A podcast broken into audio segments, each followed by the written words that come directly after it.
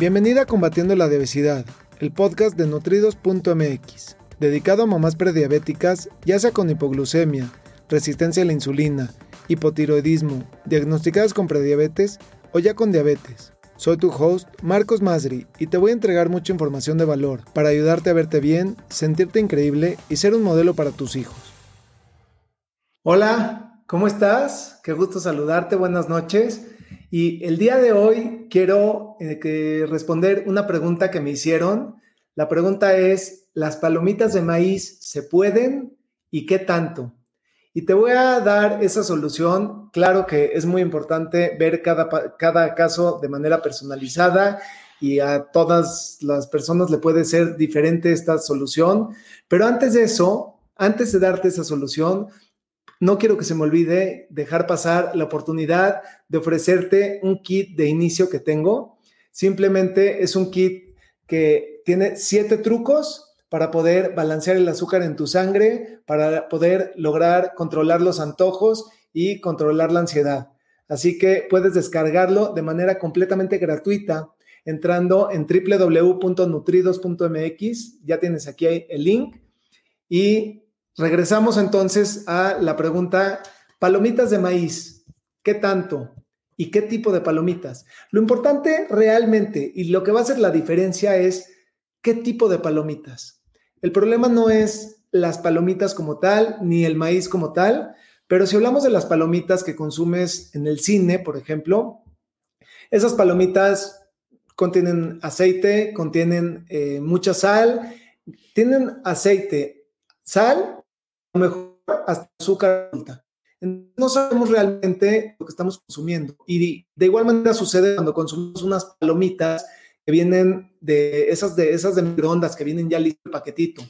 Eso es completamente diferente a que si tú agarras, compras el maíz como tal, en el supermercado compras el maíz palomero y te voy a dar dos opciones. Una es en el sartén, con un poquito de pan puedes ponerle y las pones en el sartén, las tapas y empiezan a tronar y tienes tus propias palomitas, le pones un poquito de sal y te recomiendo que sea sal de mar.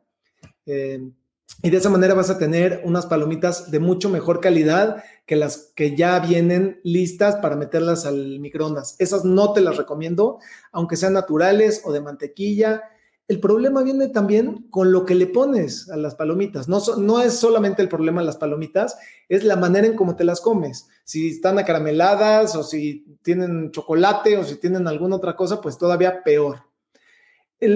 otra manera, y, a mí una manera que me gusta mucho consumirla, son, e, es, una maquinita que lo que hace es inflar el maíz con aire, no tiene nada de aceite, le puedes incluso ahí poner, pero yo cuando las comemos no le ponemos absolutamente nada y tal cual es maíz inflado.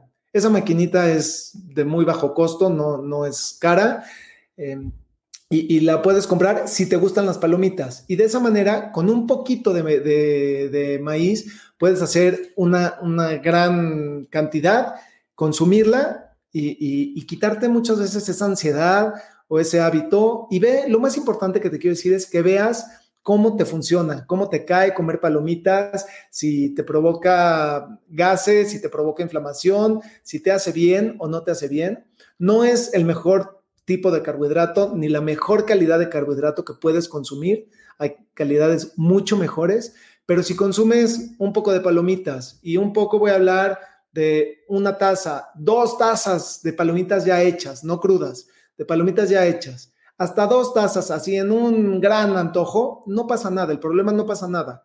El problema está con lo que le puedes adicionar. Si le pones chamoycito, si, todo eso que le pongas es donde viene el, más el problema, la cantidad de azúcar. Y las palomitas que venden afuera, quiero que sepas que tienen un equilibrio perfecto entre azúcar, grasa y, y sal. Y eso es porque la intención es que te deje grasosito el paladar, que estén crujientes, que estén saladitas también, para que después de eso, pues tengas sed y te tomes el litro de refresco normalmente. Y entonces una cosa te va llevando a la otra. Puedes romper ese hábito consumiendo y preparando tus propias palomitas y teniendo también agua. Es muy importante que tomes agua en lugar de tomar alguna bebida azucarada. Creo que con esto he respondido esa pregunta. Quiero invitarte eh, a que hagas cualquier pregunta que tengas con, con, relación al tema de diabetes, con temas de obesidad, porque voy a estar anotando tus preguntas y haciendo una cápsula cada día. Antes de que se me olvide, me gustaría decirte que si quieres que te ayude a balancear el azúcar en tu sangre, siguiendo mi programa de 30 días para crear un estilo de vida saludable, ve a. Y pues bueno, no veo, no veo algún comentario. Me encantaría ver si tienes algún comentario, alguna, alguna pregunta, sobre todo que quieras que te responda en las siguientes cápsulas. Puedes dejarla aquí ahora mismo y me va a dar muchísimo gusto poder eh, respondértelas en, los siguientes días.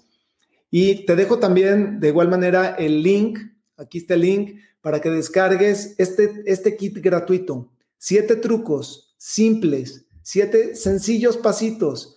Son trucos facilísimos de realizar que te van a llevar a balancear el azúcar en tu sangre, a controlar los antojos y sobre todo también a controlar la ansiedad, a poder construir un estilo de vida saludable.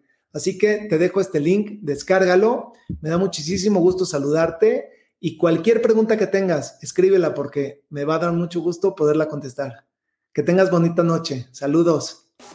Me gustaría aprovechar para ofrecerte una cita personalizada para tratar tu caso en específico. Ingresa a www.nutridos.mx diagonal cita. Te lo repito, es www.nutridos con el número 2.mx diagonal cita. Gracias por escucharme. Hasta el próximo episodio.